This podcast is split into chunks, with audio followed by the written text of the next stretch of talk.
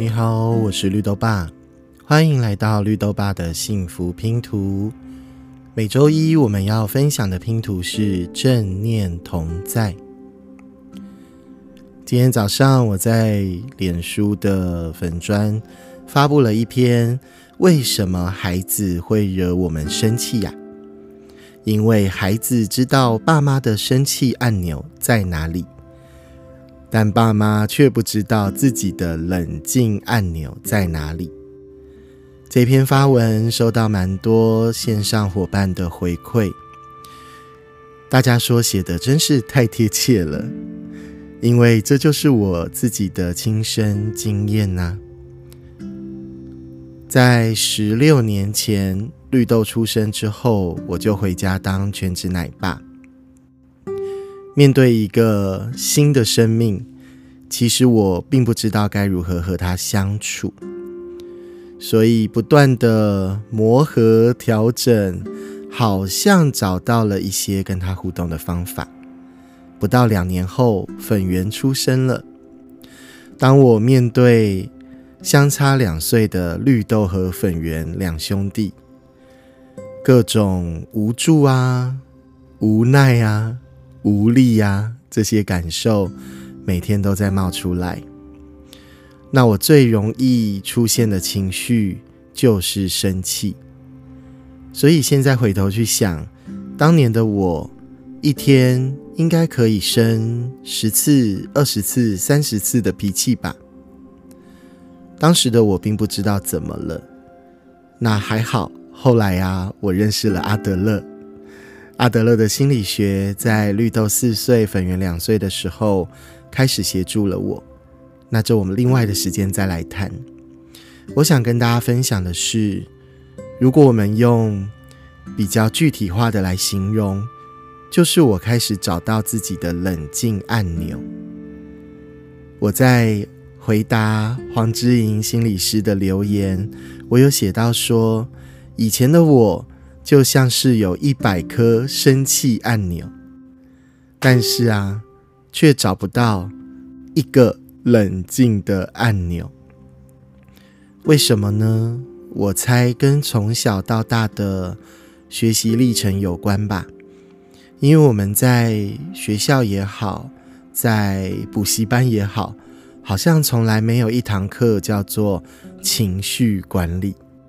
或者呢，我们以为的情绪管理，事实上只是把我们的情绪隐藏起来，或者压抑下去，假装不存在。最近看了一个网络的影片，他说遇到情绪，他的做法是 turn it off，关掉它。我想以前的我大概也是这么做吧，特别是面对一些负向的情绪。我就会假装它不存在，我会用别的方式，运动也好看电影、听音乐，甚至喝个酒，就希望这些负面的情绪它可以自然的消失。可是后来的经验告诉我，它其实并没有消失，它只是先被搁在旁边，被冷落了。所以等到运动完了。等到电影结束了，等到歌播完了，或者是酒醒了，这些负向的情绪不但没有消失，甚至会有更强大的能量。那在教养的过程呢？类似的情绪，在当年的我也不知道该怎么处理，所以我就只能用生气来表达我心中各式各样的负向情绪。如果现在来看，或许有挫折，或许有无助，或许有沮丧，或许有失望，或许有气馁。但是以前的我并不知道，所以全部累积到最后就是生气了。那孩子为什么要来按我们的生气按钮呢？明明按下去之后，他就会引发一场很剧烈的。像爆炸一样的被骂啦，被打了，被处罚了。那孩子为什么要这么做？后来我在学习阿德勒心理学，谈到里面的行为目标，我大概可以理解了。因为当时的我，只要孩子们是乖的，是安静的，这时候的我就会去做自己的事情。可是对孩子来讲，他们是需要我去关心他们的，去关注他们，或是陪他们玩。可是只要他们一乖，我就不理他们啦，我就去做家事，我就去做我的事。那如果他们希望我可以关注到他们，那最好用的方法就是来按我的生气按钮了。因为只要我生气的时候，什么事都可以放下来。比如说我在厨房做晚餐，如果我生气了。可能连瓦斯炉的火都没有关，就可以冲出去骂小孩了。比如说，我正在晒衣服，这时候孩子如果让我生气了，我也衣服可以不用晒了，又冲去指责小孩。当时的我都以为是孩子让我生气，因为我都觉得，如果不是你的这个行为，那我怎么会生气呢？那个时候的我不知道。这些生气按钮的背后，它所连接的是我对自己情绪的无知，是我对于自己真正的自己的内在的害怕，还有遥远，还有失去了跟自己的连接。不过当年的我，要是听到有人跟我这么说，我应该也听不懂吧？因为我觉得每天。就是在跟孩子不断的接招，他出招，我接招；我出招，他接招。但是亲子关系好像就在这样的来来回回当中，不断的被消耗。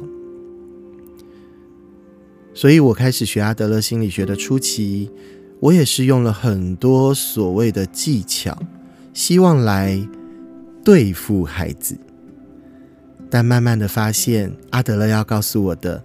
并不只是如此，所以随着孩子逐渐长大，我也逐渐的长大。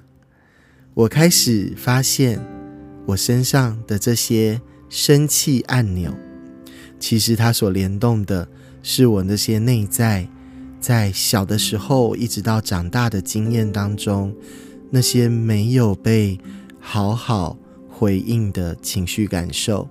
或是一直被压抑的那些没有被满足的需要，但是我已经长大啦。其实现在的我是有能力可以理解自己的感受，甚至也可以满足自己的需要。只是好像会习惯哦，就是别人应该要来满足我，别人应该要来照顾我。所以，我也发现了这件事情。刚才我在吴若权老师的书里面看到一句话，他说：“如果我们认为没有人爱我，那至少我可以爱我自己呀。如果我认为没有人支持我，那至少我可以支持我自己呀。不过换个角度，会不会我们发现，往往最不爱？”自己的人就是自己呢，往往最不支持自己的、最容易否定跟指责自己的人，会不会也是自己呢？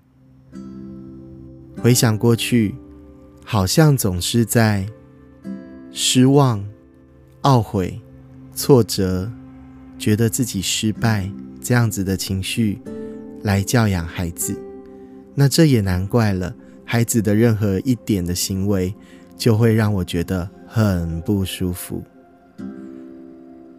后来，我开始踏上自我连接的旅程，我开始发现了几块很重要的幸福拼图，这也是我的粉砖命名的主要原因。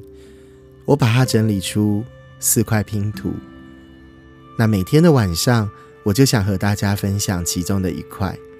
所以今天我们要来分享的是正念同在这一块幸福拼图。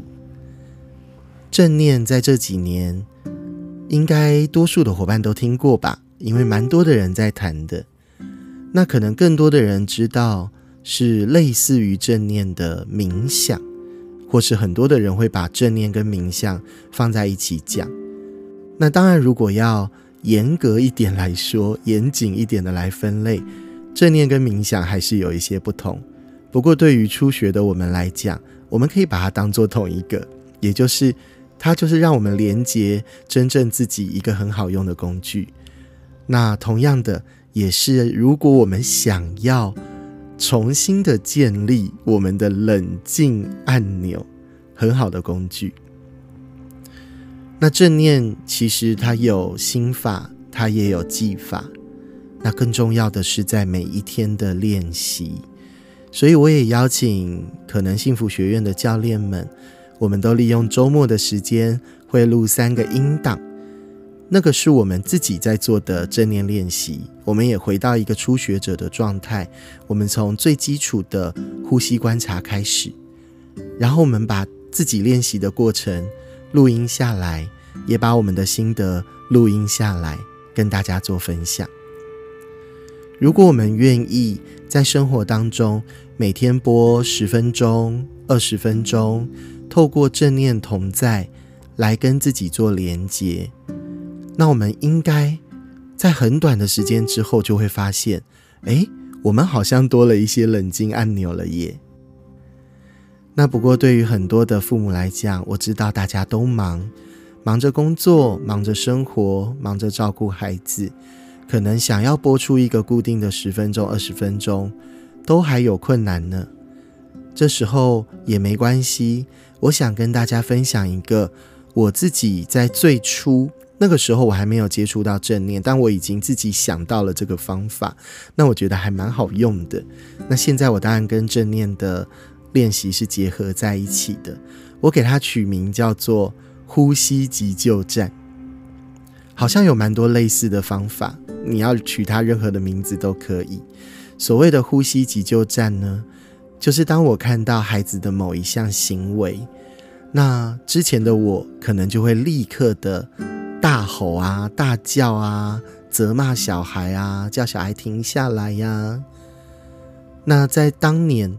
我开始使用这个呼吸急救站的时候，我要求我自己，在看到任何我不顺眼的行为的时候呢，我要先给自己三个深呼吸，而且啊是那种很深很深的呼吸，三次。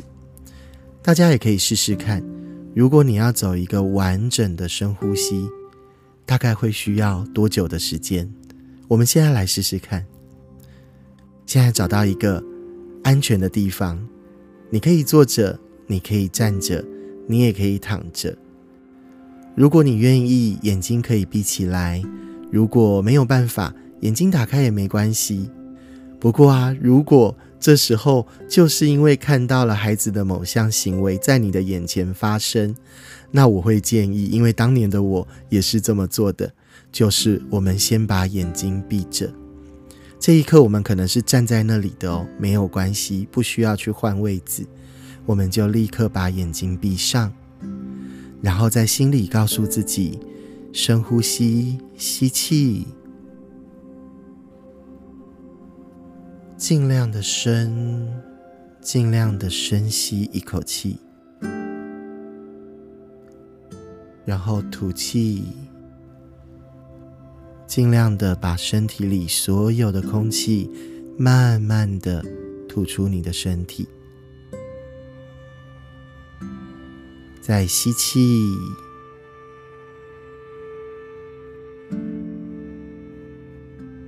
吐气，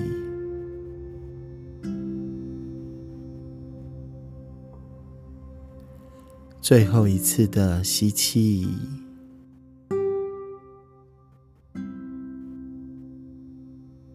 吐气，好，眼睛可以慢慢的打开了。刚才的节奏是我自己的呼吸节奏。如果你回头去看一下时间，你会发现每一次的吸气跟吐气大概就十秒钟，三次的深呼吸就给我三十秒钟的时间和空间。至少在那一刻，我不会出言去骂小孩，我没有出手去打小孩。我虽然站在那边，我眼睛闭上，我给自己三十秒的缓冲。透过呼吸，我会发现我原本高涨的情绪可以有一些些的缓和。我原本握紧的拳头、耸起的肩膀，或许可以稍微的放下一点。我那个加快的心跳，也或许可以回到平稳一些。有了这一个呼吸急救站之后，经过了这三十秒，当然我们可以决定：那我还要再骂小孩吗？还是我有别的方式？我也可以跟他用说的吗？我可以告诉他我所观察到的吗？那孩子都在观察哦。我跟大家分享，在那一阵子，呃，我频繁的做这个呼吸急救站，因为我以前一天要生气十几二十次嘛，所以就代表我需要急救十几二十次。我就发现啊，在那半年，我们家的绿豆跟粉圆也经常的会深呼吸，比如说他们遇到了呃兄弟之间在玩具上的争执啦。或者他们想要某些东西，但爸妈不答应啦，这时候就是他们深呼吸的时候了。其实还有很多的方法，可是我觉得一步一脚印。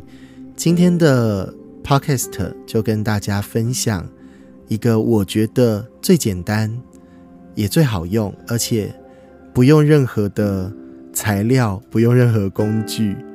你就是随时随地遇到了自己有负向情绪的时候，给自己三次的深呼吸，创造出你的呼吸急救站。